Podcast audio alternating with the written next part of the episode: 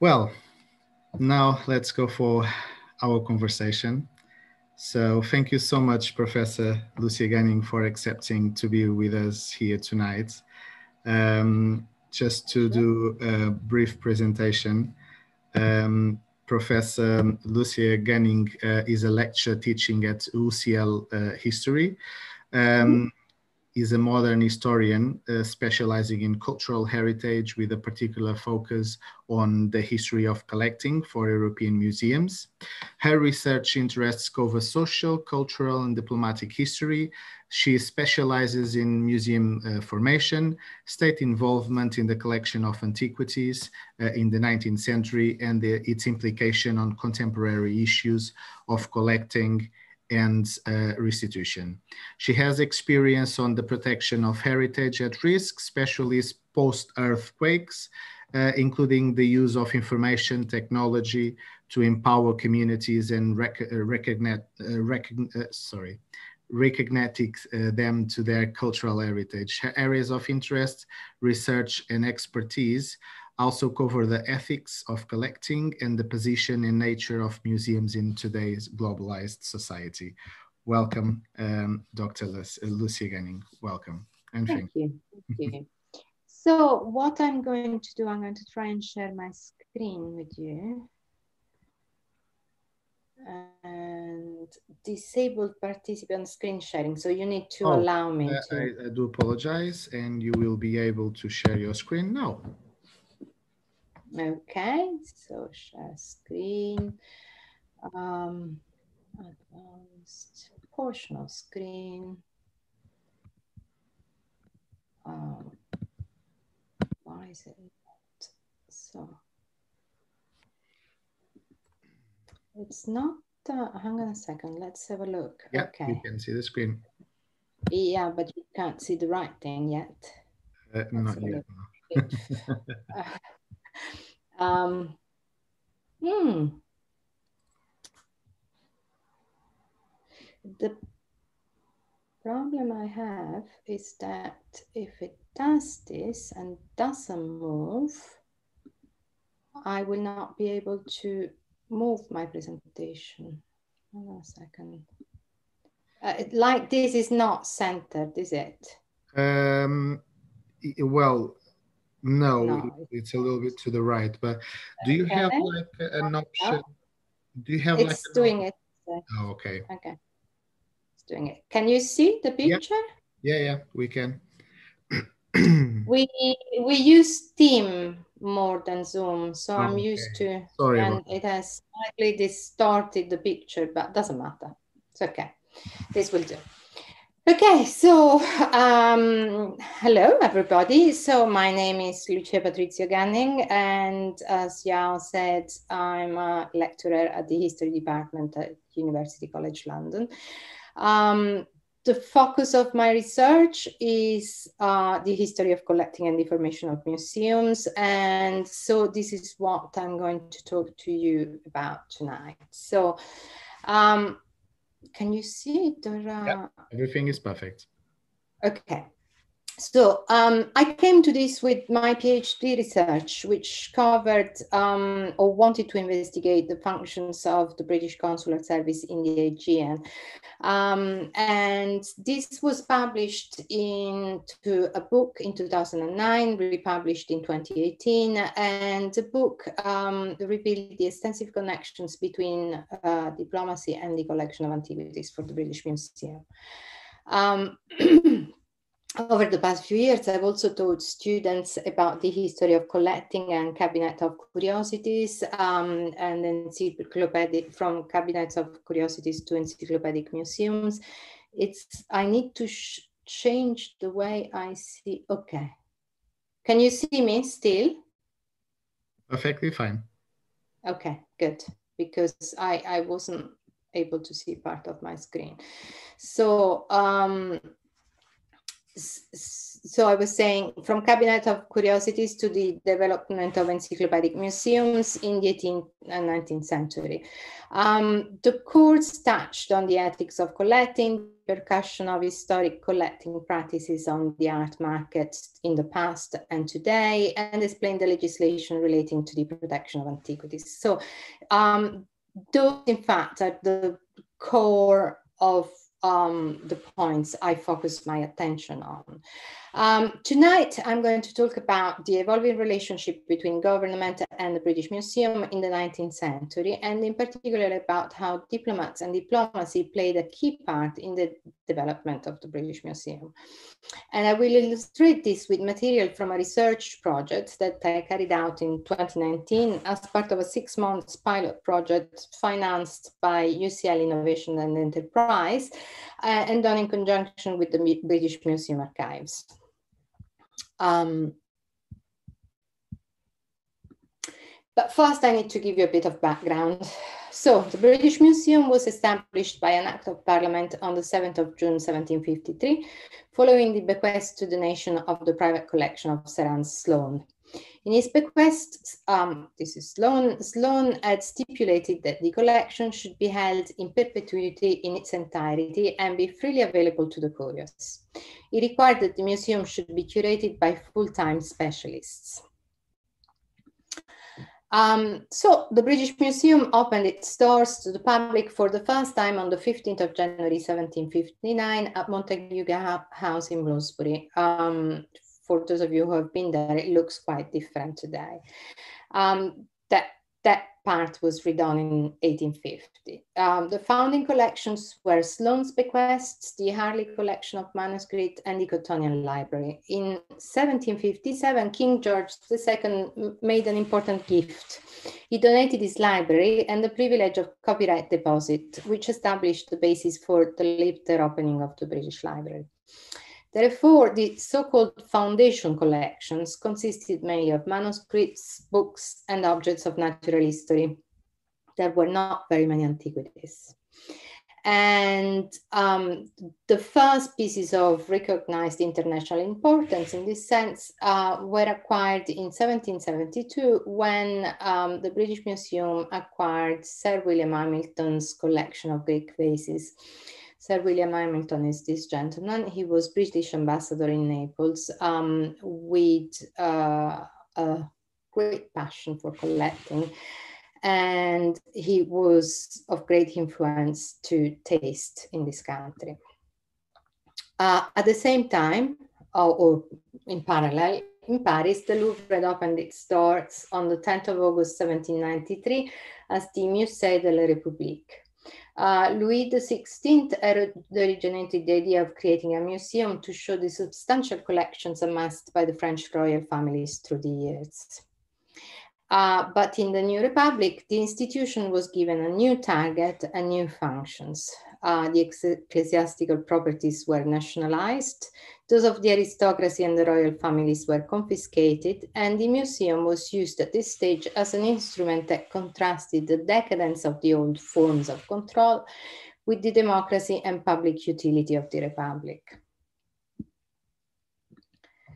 Um, but there was a message there. So, having understood the immense political and educating potential of the museum, Napoleon set about conquering Europe and its treasures with a systematic campaign where war indemnities were levied in the form of precious objects. Advanced planning was essential. Commissioners studied travel diaries and accounts describing the works of art of churches, palaces, libraries, and collections of the occupied countries and made lists of things they wanted. Thus, when conquering a country, shock troops were instructed to move in and direct themselves immediately to remove the works of art before the legitimate owners knew what was going on or had the time to hide them. So within the first few hours of um, storming into a town, uh, its cultural treasures had already disappeared, according to a classified pre-prepared list. The transfer of property was subsequently legalized in the peace treaties and the spoils were taken to the Louvre. This was part of an organized policy of accumulating what um, Napoleon called the archives of civilization in Paris uh, to rewrite their histories in the spirit of the liberation of all nations. So Napoleon's museum soon became the richest and most splendid ever seen. And the French were and still are at the forefront of museum development. And the museum itself became an instrument of education and control there was another message there um, that although they had opened the National Museum some 33 years after the British, the French uh, showed an incredible determination in using the state apparatus to acquire antiquities. So Napoleon's invasion of Egypt showed the full force of an organized government machine. When he sailed from France to conquer Egypt in 1798, Together with the army, Napoleon uh, transported 180, a group of 180 people. Um, and in this group, there were natural philosophers, draftsmen, painters, uh, who were meant to sketch, record, and collect antiquities for the Louvre. However, his defeat in Egypt at the hands of the British in 1801 meant surrendering the antiquities acquired there and this became the first significant collection of antiquities that arrived to the British Museum, comprising the Rosetta Stone, sarcophagi, sculptures, and inscriptions. This was a turning point, which established the basis for an unprecedented race over the collection of antiquities that developed in Europe at the beginning of the 19th century. It must be stressed that by contrast with, the Louvre, uh, contrast with the Louvre, up until this point, the collection of the British Museum, as I told you before, were limited in content and in scope and rather resembled a cabinet of curiosities. They were essentially the collection of one man plus gifts received here and there. The early 19th century was a lawless time with, regard to the collection of antiquities, and this is a very important concept. Laws, regulations, and rules were non existent, and the countries that held the antiquities were mostly subjugated by foreign powers. Therefore, their populations worried more about their future than about, uh, more, more about their past than about their future uh, what did I say? I said exactly the opposite. Worried more about their future than their past. Sorry. Um, so they didn't have the the um, the strength. And at this stage, in fact, uh, and this is a, a, precise moment in time in the 19th century uh, where nothing was impossible, especially through the use of diplomacy, as we will see. Um, yet, whilst the Louvre was a democratic institution, if anything else. In spirit, the British Museum was at this stage rather elitist. So um, you could only enter with a ticket. You had to be dressed in a certain way. The uh, hours of entry were limited. It was only open to men initially, and so on, and of a certain uh, social status. Uh, when in France the revolution had marked a new way of imagining the world, in England the British Museum had happened almost out of chance, and only thanks to the donation and determination of Sir Sloane. And in fact, at this stage, the British government still had no exact vision for this museum. But it was due to the spirit of competition with the French that gradually it came to see this institution as a sign of national prestige and um, could see how it could contribute to the cultural growth and education of its own population. So, how did the British Museum come to collect its antiquities and become the institution we know today? Um, the UCL grant allowed me to carry out six months uh, a pilot project with the British Museum Archives, which was focused on researching documents relating to diplomatic involvement in the collection of antiquities in the whole of the Ottoman territory, from the foundation of the British Museum in 1753 to the First World War. Um, and tonight I have selected a few archival documents that will explain the gradual development of a system that allowed the museum to receive exceptional pieces as well as the central archive. So the museum has a central archive, which is called the museum archive. And then each department has got its own archive. And I looked at documentation in the central archive, in the Greek and Roman antiquities archive, and in the departments of Egypt and Sudan and Middle East. And today I will use examples from the pilot project to illustrate the development of the connection between diplomats and the museum across this period. And this is what my talk will, will focus on. So the first example from my recent research project involved examining the private correspondence of Mary Nisbet, Lady Elgin, so um, Lord Elgin's wife, which contextualizing Eras uh, contextualizes husband's interest in the Parthenon marbles. Mm-hmm. And whilst Lord Elgin had used his own funds to acquire the Parthenon friezes, he was only able to do so because he was the British ambassador uh, at Constantinople. And he thus was particularly able to benefit from the weakened political position of the Sultan when he applied for the permission. And so um, the excitement of this diplomatic success was communicated in a letter from his wife that uh, she sent to her parents in July 1801 uh, where she says, I'm happy to tell you that Pisani has succeeded a meraviglia um, in his firman with the Porte. Uh, the firman was the actual document. It's kind of, in Italian, a firman is like a signature. Um, the firman was the document signed by the Sultan or some of his close dependents um, that gave permission to do whatever they needed to do. So it allows our artists to go into the citadel and copy and model everything in it, to dig and discover all the ancient foundations and to bring away any marbles that might be deemed curious by their having inscriptions on them. I mean, the greatest glee, for it would have been a great pity to have failed in the principal point after having been at such an expense.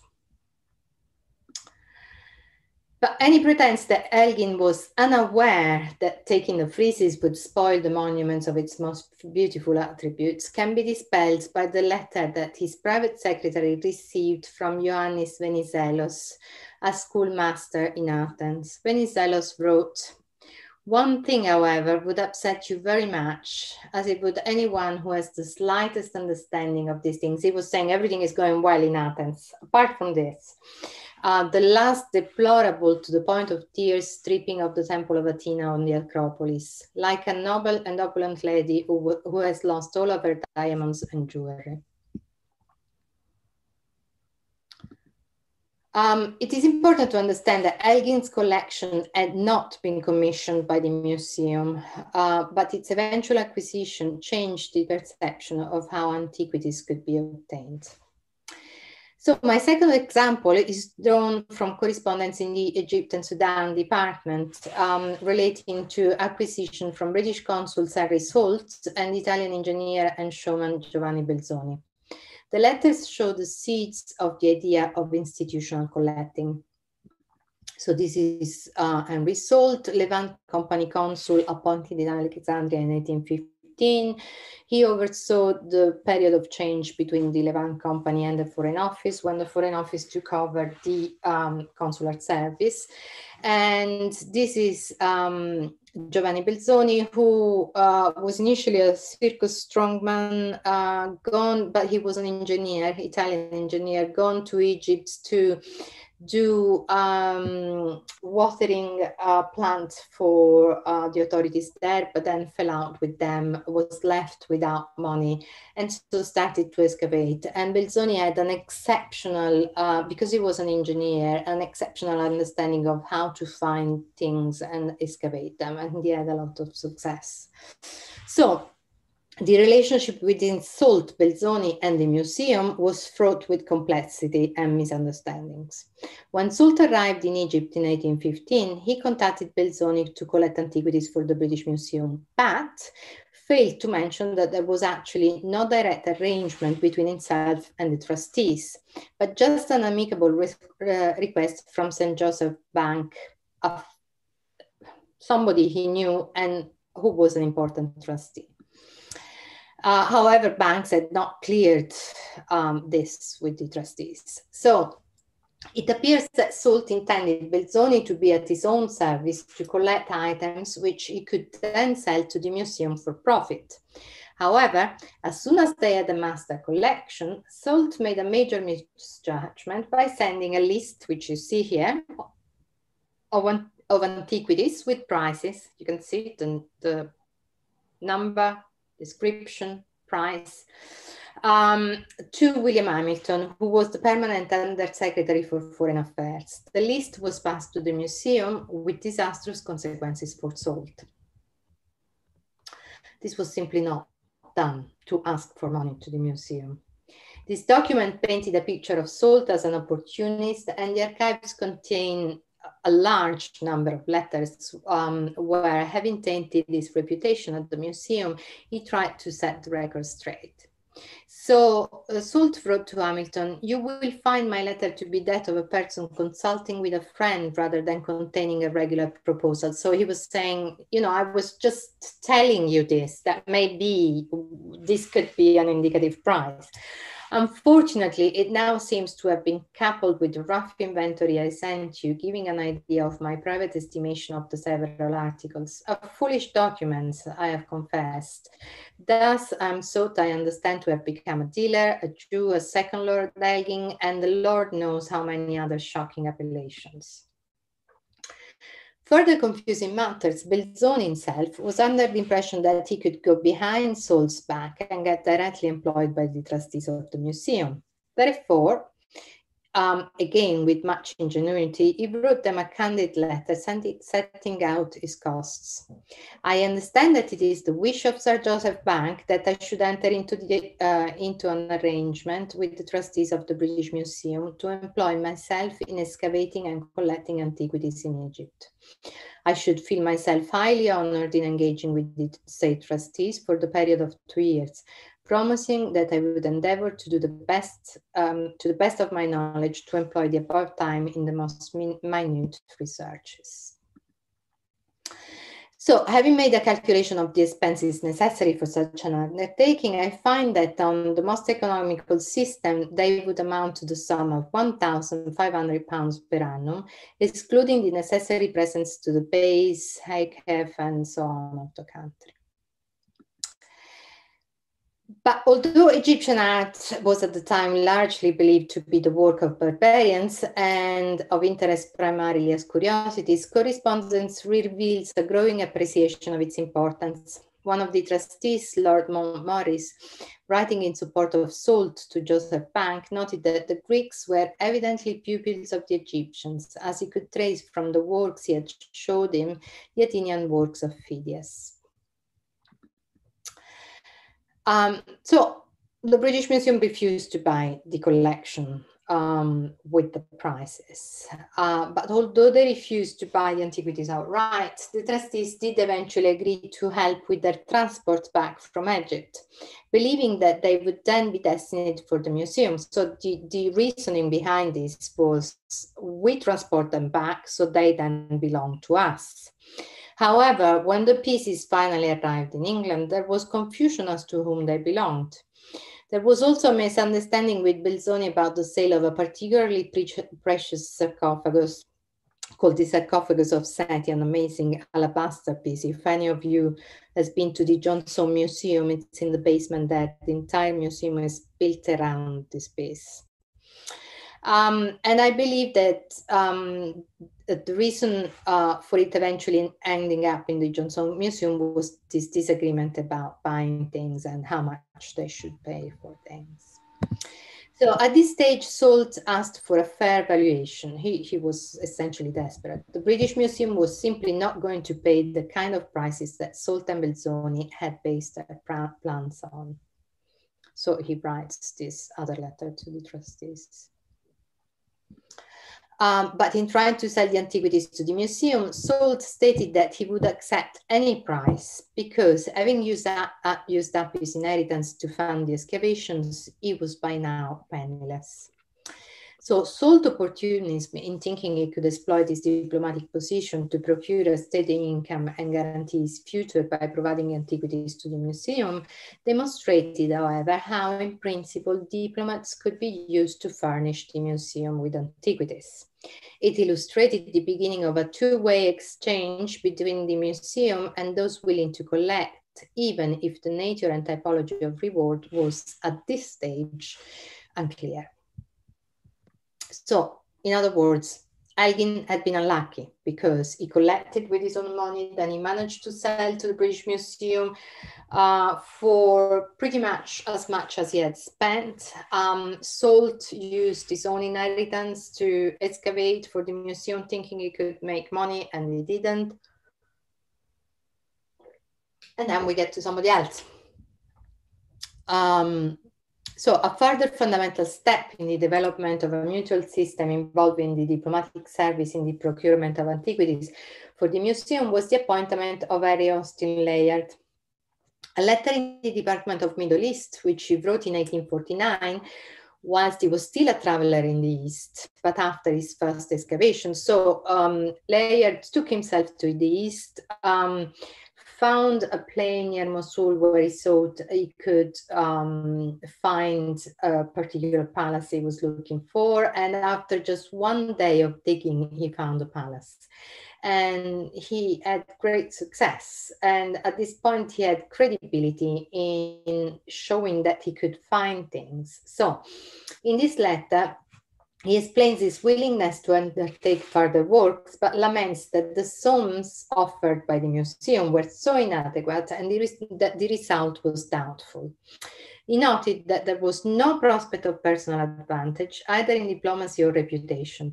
And if he was to continue, he would want an undertaking from, an undertaking from the government that his service to the trustees should count as seniority in the diplomatic profession.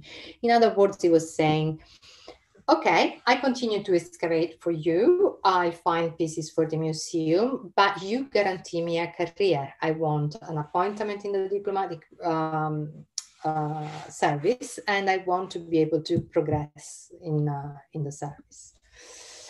Um, his letter seems to have paid off because five weeks later, another letter informed the trustees that Layard had been appointed paid attaché at Constantinople on a salary of 250 pounds a year.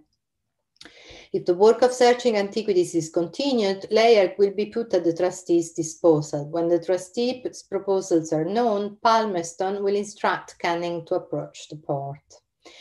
So therefore, Layard's diplomatic appointment was specifically created to allow him to collect antiquities for the British Museum.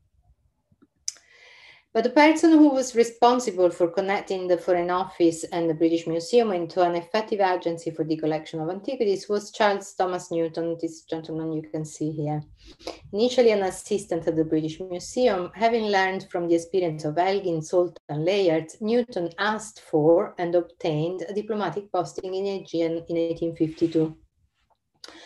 He was accompanied by Dominic Ellis Colnaghi, whose families were art dealers in Bond Street. Um, I shall tell you a few more things about this. So why in the Aegean in 1852? Because when the um, when Greece became independent, um, the first law they promulgated was a law um, protecting their antiquities after the obstacle of the Elgin marbles. So uh, Greece became a cut-off territory as far as uh, the British, the French, and everybody else was concerned to collect antiquities. But the Aegean Islands had been left out of the uh, new uh, kingdom of Greece. So they were still part of the Ottoman Empire. And so um, they remained as the most important places to find Greek antiquities at this stage. So this is why um, Newton, having observed all that had happened until then, understood that if he uh, resigned from the museum, got an appointment through Panizzi, who was then a principal librarian, uh, it's like saying the director of the British Museum, um, as a, a, vice consul rather than a consul, um, he could go and look for antiquities and then offer his services to the museum. Um, in this, he was accompanied by this young gentleman, Dominic Ellis Colnaghi, uh, who then uh, started a career in the Foreign Office himself. So, um, I'm sorry, probably uh, I jumped a whole piece. Um, Whilst there, Newton met, advised, and organized the local consuls to become agents for the collection of antiquities for the museum. And after a big uh, posting as consul general in Rome, where he went to examine a collection of antiquities, on his return to Britain in 1861, he secured the keepership of the newly formed um, Department of Greek and Roman Antiquities. Um, in his six years diplomatic career, Newton uh, had achieved so much more that he could have hoped to achieve in a lifetime working at the museum. Um, in 1863, he wrote draft instructions to consuls for the Foreign Office, institutionalizing the search and retrieval of antiquities as one of the official duties of British consuls in the Ottoman Empire. Uh, Newton continued to direct the search for antiquities behind the scene, and by this time, the golden age of collecting was in full swing. And whilst the Ottoman authorities started to, accept, to extend access to excavations to other powers, they had become aware of the value of findings for their own museum. Um, at the same time, in the newly unified Italy, the antiquities market had begun to freeze up because the new government had legislated to prevent the export of archaeological finds, which were instead destined to the regional museums. So um, this delicate set of coincidences sets the background to my final example, um, which combines acquisitions, consults, and intense diplomatic activities to convince the trustees to spend money for an entire collection in order to obtain one very special piece, the Satala head or Satala Aphrodite. This is an article I've written, which in fact I've just had today it will be published in the Journal of the History of Collections uh, soon. Um, it's, a, it's a very long story. I will um, um, say it in a few words here. So the collection was that of Alessandro Castellani, the descendant of a family of famous Italian jewelers. He had been trying to sell his gold and gems to the museum since 1865 but the government had repeatedly failed to commit the money. So they kept saying, yes, we're interested, yes, we'll buy the collection. But it had been many years and Castellani was still waiting. Um, the situation changed following his purchase of a rare Greek bronze, which seemed to have attracted Newton's particular interest and which he became determined to secure for the British Museum. So this had this Satala Aphrodite. Um, Whilst Castellani gold objects um, had been deposited at the museum in 1871, the bronze head with other antiquities was still in Rome, and Newton traveled there in 1872 to inspect um, to inspect it. And he noted that it has more of the manners of the great artists of Athens than any extant sculpture. And it is the more precious because in the works of Phidias in the pediments of the Parthenon, the bodies only have been preserved. So in other words, um, and, and, Newton wrote also uh, an article on the, on the newspaper um, telling the story of this ad and why it was important to acquire it for the British Museum because he said the the uh, only extant species we have of the school of Phidias um, have got no heads. Whilst instead, this um, piece seems to be from the same school and is a very rare example of a head. So, Newton reported that this bronze had recently been sold to Castellani by Photiadis Bey, Photiadis Bey was the Turkish minister at Florence. Um, and in Florence, Newton's ex-assistant, Dominic Ellis Colnaghi, was at this time consul general. So Newton's network of connections in the Ottoman Empire was at work to secure this peace, even in Italy. Newton was so determined to obtain it that he wrote to Gladstone, then Prime Minister, explaining that Castellani's collection contained a bronze head of Venus of heroic size, which is to my mind the finest example of Greek work in metal I've ever seen. Indeed, I may say the work which in beauty of conception and mastery of execution has most claim to rank next to the marbles of the Parthenon. Obsessed with this bronze head, Newton tasked Alfred Biliotti, this gentleman here, British Vice Consul at Rhodes, to find the story behind it with the intention of locating the rest of the statue. So in a museum committee meeting on the 28th of March 1874, Newton submitted two letters from Biliotti stating that he had received information that the large bronze head recently acquired by the museum had been found together with a hand uh, again in bronze, at Tornia Satala in Armenia, and that other interesting discoveries might be made in the same location. Newton recommended that Biliotti should be asked to proceed to Satala, uh, now called Sadak, with an allowance of 100 pounds. From there, Biliotti sent the museum a 63-page report of where the head and its accompanying hands had been found. And on how uh, the sculptures had found a way via the governor of the town to the governor general of Erzurum, to the government accountant at Constantinople, and eventually to Photiadis Bey, who had taken it to Italy uh, and then taken it to Rome, where it had been sold to Castellani. And it is worth noting that at the same time, an antiquity found uh, that at that time, an antiquity found in the Ottoman Empire had to be taken to the museum at Constantinople by, by um, decree of the Sultan. This, this head instead disappeared in transit to the museum only to appear on the open market in Italy. Then it must be noted that by Italian legislation of the time, this head should not have left the territory of Italy. Instead, it found its way to London uh, with the rest of the Castellani collection. And in the article, I explain how and why and so on.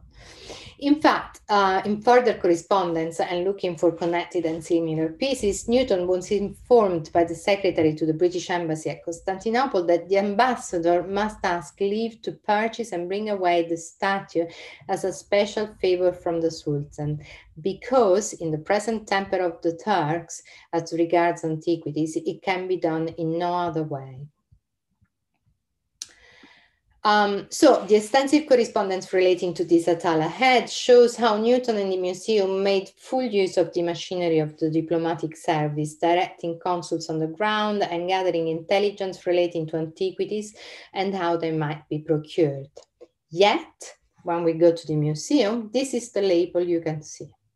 Head of, uh, of a bronze cult statue of Anahita, a local goddess shown here in the guise of Aphrodite no no description about its importance why they desperately wanted it at the museum the fact that it's one of the few existing bronze heads of the school of Phidia and so on. We know nothing from this label.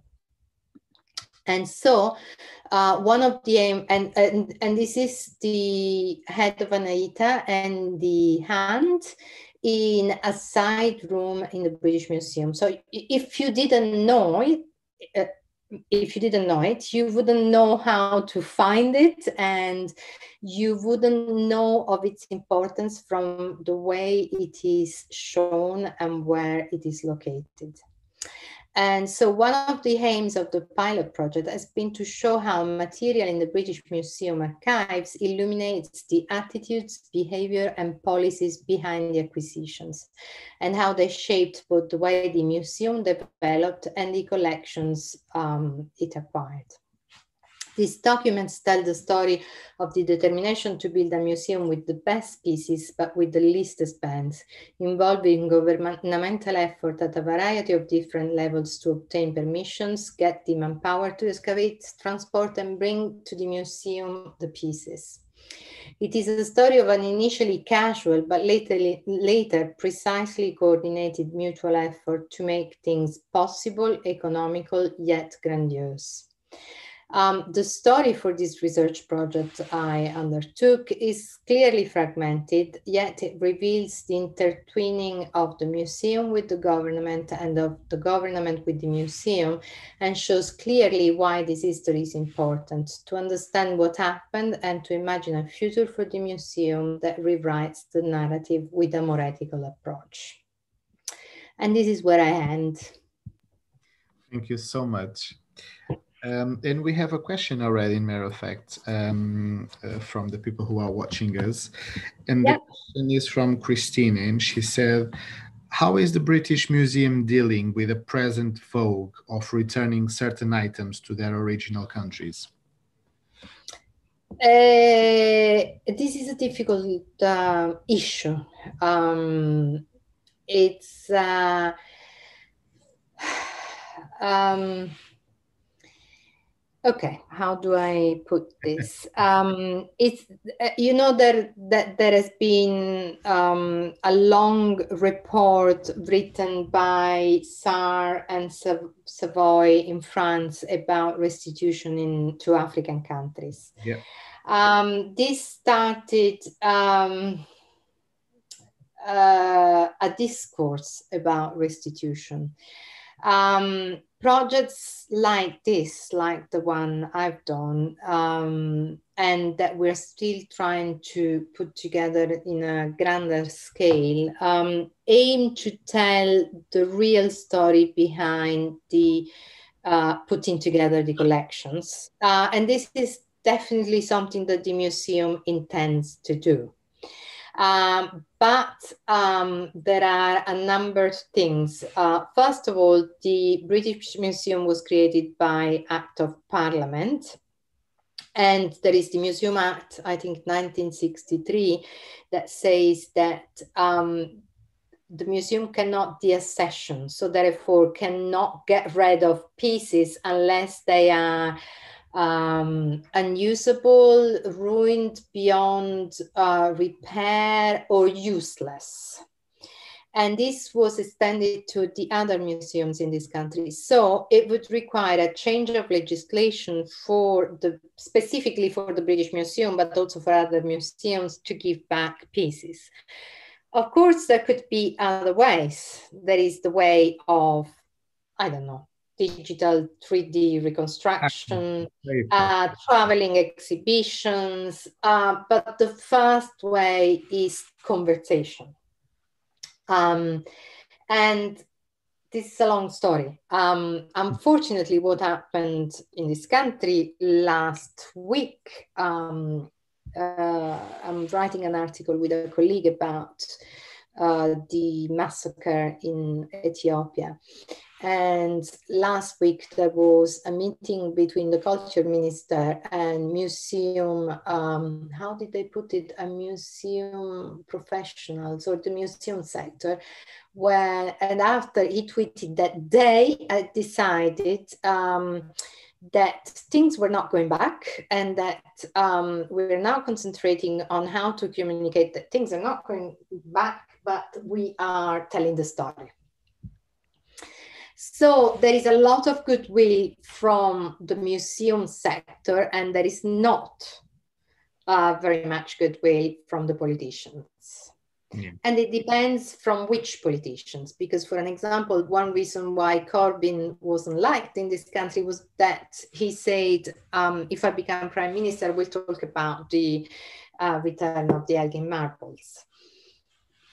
Um, but it, it's a conflicting and difficult subject because even even obviously with um, with the study that you've done and you showed all over the time and how the British Museum developed, um, we can even go back in time and see that uh, the history of collecting things it's since ever.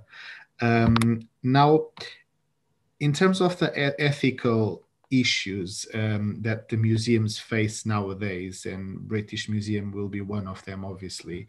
Um, do you think, on your opinion, uh, if if I may ask, obviously, uh, Dr. Lucia, if if do you think that some part of collections or some collections should be um, delegated or at least uh, give, give, give it back to to to the their country of origin, um, or by the other hand, because of a question of protection, uh, depending of the, the circumstances that that country is going through, if we should keep it to save that piece of history. I know it's a quite difficult question, by the way. uh, it is a difficult question, and I will reply in a diplomatic way, um, which is that um, there are two types of acquisitions. There are acquisitions that are important and represent fundamental pieces of uh, identification for provenance countries. And those are the ones that should be um, discussed about. So, for an example, if we talk about human remains, or if we talk about statues and gods and things that are of primary importance to um, other people, then a discussion should certainly be had, and a, a correct way forward has to be found. Um, the correct way forward might be to involve communities um, to return the pieces. Some some countries are deciding to do so. Um, or if they can't be returned, at least the story has to be told in its own entirety without embellishment. Because in most cases, um, these stories are um, you know, the stories I tell of the Ottoman Empire are not too difficult. They're mainly stories of diplomacy and how to get permission and how to bring them. Nobody was killed to get these things. Um, but the stories of the pieces in Africa um, tell a very different story, and that's much more difficult to confront in a way. And so something has to happen because um, it is clear that there are very strong ethical issues in the way museums are organized today. And it is clear that the story that has been told this far or presented is the story from the Western point of view, from the conqueror's point of view. So we need to be able to tell the story from both sides. And at, at least we owe this to, to society, um, both to, to societies in Western Europe um, and to societies of provenance countries, um, because at least that establishes an element of fairness, of justice. True. So I've replied to your question, but not. no, no, no, no it's it's it is a perfect answer and um, uh, pedro has as well a question and these reports to your presentation basically at mm-hmm. a certain point you show a book uh, the the presentation book uh, the inventory uh, uh, record book um, he mm-hmm. was asking if you know the if the ink of that book it was uh, iron gall ink because it's so very well maintained and so very well preserved. Um, I wouldn't know, to be honest, but uh, yes, it is very well maintained. These documents, um, I haven't seen very many, uh, or not very many people seen these documents. I was very lucky to do this uh, uh, project, and hopefully we will continue and do more. Um, but um, no, I wouldn't know which ink they used. I'm sorry. And just just one more question in terms of the um, collections, for example, and obviously again touching the the British Museum, um, and in, how does it work in terms of the collections that they are they are in the museum? There is a sort of rotation so people can have access to more and more over the years or... you know i don't think so. Uh, i mean i'm sure there will there will be some element of rotation but this is exactly the point um, i was uh, researching with um, a colleague for another article not to do with the british museum at all. Um, that essentially um, all museums have got so much storage and so many things that are not on show.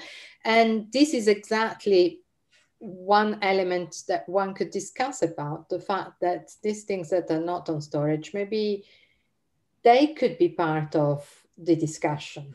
And um, if they've been in the basement of museums for the best part of 100 years and nobody has looked at them, they're very important for somebody else. So, for an example, I can, one of the reasons why um, one of my uh, research and interest um, uh, focus is the uh, disaster and reconstruction is because I come from a town that had a huge earthquake. It's called L'Aquila in 2009.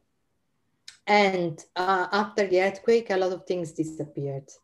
Uh, because, as I just told you, uh, cultural heritage disappears when there are difficult political circumstances, war, or natural disaster.